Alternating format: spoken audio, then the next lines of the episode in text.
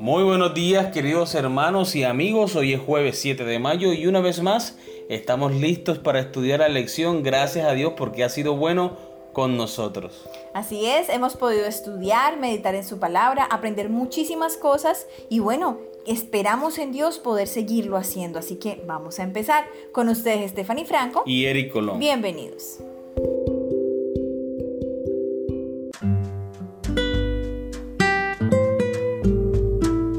Qué es importante la interpretación? Lee Nehemías capítulo 8 versículo 1 al 3 y el versículo 8. ¿Por qué es tan importante que entendamos claramente las escrituras no solo en el ámbito personal, sino también como iglesia? Nehemías capítulo 8 versículos 1 al 3. Y se juntó todo el pueblo como un solo hombre en la plaza que está delante de la puerta de las aguas. Y dijeron a Esdras, el escriba, que trajese el libro de la ley de Moisés, la cual Jehová había dado a Israel. Y el sacerdote Esdras trajo la ley delante de la congregación, así de hombres como de mujeres y de todos los que podían entender el primer día del mes séptimo.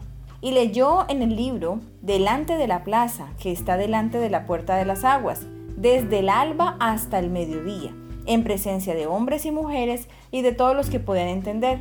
Y los oídos de todo el pueblo estaban atentos al libro de la ley. Versículo 8. Y leían en el libro de la ley de Dios claramente y ponían el sentido de modo que entendiesen la lectura. Muy bien, repetimos la pregunta. Porque es tan importante que entendamos claramente las escrituras, no solo en el ámbito personal, sino también como iglesia. Si queremos que la iglesia, cada miembro que la conforma, sea el cuerpo unido de Cristo, todos debemos pensar en torno a los principios de la palabra de Dios. No podemos permitir que existan divisiones, contiendan por causa de la interpretación personal de cada miembro independiente, no. La iglesia debe estar unida entendiendo la palabra de Dios como es su propósito. Que la iglesia esté unida esperando a Cristo Jesús venir por segunda vez. Bien, aquí es importante que tengamos también en cuenta, aparte de lo que decía mi esposo, que nosotros como miembros de iglesia debemos leer las escrituras también nosotros mismos, pidiendo la dirección del Espíritu Santo, consultándola, buscando a Dios a través de ella.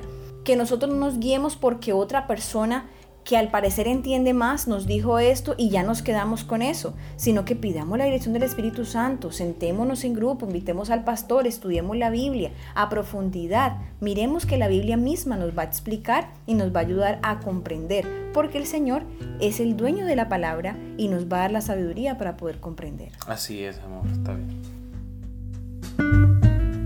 Siguiendo con la lectura de la lección, el tema más importante en la Biblia es la salvación y cómo ser salvos. Después de todo, ¿no es esto lo más importante a largo plazo? ¿De qué sirve como nos dijo Jesús mismo? Si obtenemos todo lo que el mundo ofrece y perdemos nuestra propia alma, ¿de qué servirá? Mateo capítulo 16, versículo 26. Pero saber lo que la Biblia enseña acerca de la salvación depende mucho de la interpretación. Si interpretamos erróneamente la Biblia, es probable que lleguemos a conclusiones falsas, no solo en el entendimiento de la salvación, sino en todo lo que la Biblia enseña. De hecho, incluso en la época de los apóstoles ya se habían infiltrado errores teológicos en la iglesia, sin duda respaldados por las falsas interpretaciones de las escrituras. Lee 2 de Pedro capítulo 3 versículo 15 y 16. ¿Qué nos dice esto acerca de cuán importante es la lectura correcta de las escrituras? Segunda de Pedro capítulo 3 versículos 15 y 16.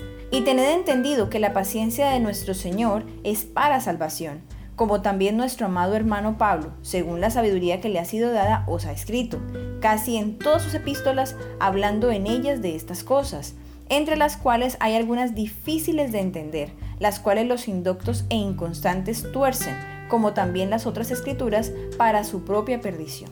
Muy bien, recordamos la pregunta. ¿Qué nos dice esto acerca de cuán importante es la lectura correcta de las escrituras? Muy bien, si no hacemos lo necesario para que el Espíritu Santo dirija nuestras vidas, nuestro estudio va a tomar un rumbo diferente. Lo primero que nosotros debemos hacer es reconocer que no somos nada delante de Dios y que necesitamos del Espíritu Santo en nuestra vida. Cuando nos sentamos a leer la palabra de Dios, debemos inclinar nuestras cabezas, debemos orar constantemente para que el Espíritu Santo nos ilumine, para que Él nos capacite para entender la palabra de Dios. Así es, es importante que tengamos en cuenta que en estos tiempos incluso van a haber personas que van a traer opiniones o ideas raras de las sagradas escrituras, pero que cuando vamos a consultar, cuando miramos, realmente nos damos cuenta que no tiene relación con la cita. Así que es importante que nosotros constatemos por nosotros mismos esas enseñanzas, porque recordemos que todo lo que venga del Señor jamás contradecirá su palabra, ni tampoco tomará un rumbo que en la Biblia no esté. Por cierto, si somos el pueblo del libro que quiere vivir de acuerdo a la Biblia y la Biblia sola, y no tenemos otras fuentes autoritativas como la tradición, los credos ni la autoridad del magisterio de la iglesia que interpreten la Biblia por nosotros, entonces el tema de una correcta hermenéutica bíblica es sumamente importante porque solo tenemos la Biblia para que nos diga qué creer y cómo vivir. El tema de la interpretación bíblica es vital para la salud teológica y misiológica de la iglesia. Sin una interpretación bíblica correcta, no puede haber unidad de doctrina ni de enseñanza, y, por tanto, no habrá unidad de la Iglesia ni de nuestra misión.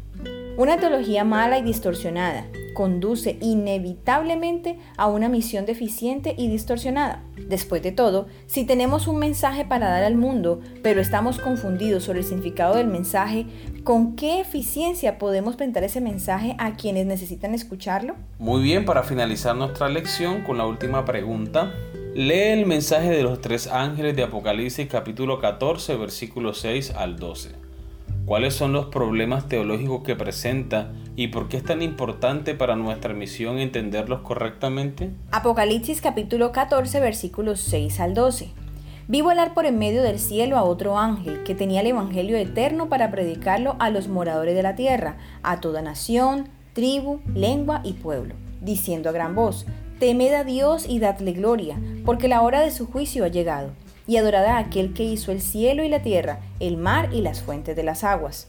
Otro ángel le siguió diciendo, Ha caído, ha caído Babilonia, la gran ciudad, porque ha hecho beber a todas las naciones del vino del furor de su fornicación. Y el tercer ángel lo siguió diciendo a gran voz, Si alguno adora a la bestia y a su imagen, y recibe la marca en su frente o en su mano, él también beberá del vino de la ira de Dios, que ha sido vaciado puro en el cáliz de su ira, y será atormentado con fuego y azufre delante de los santos ángeles y del Cordero.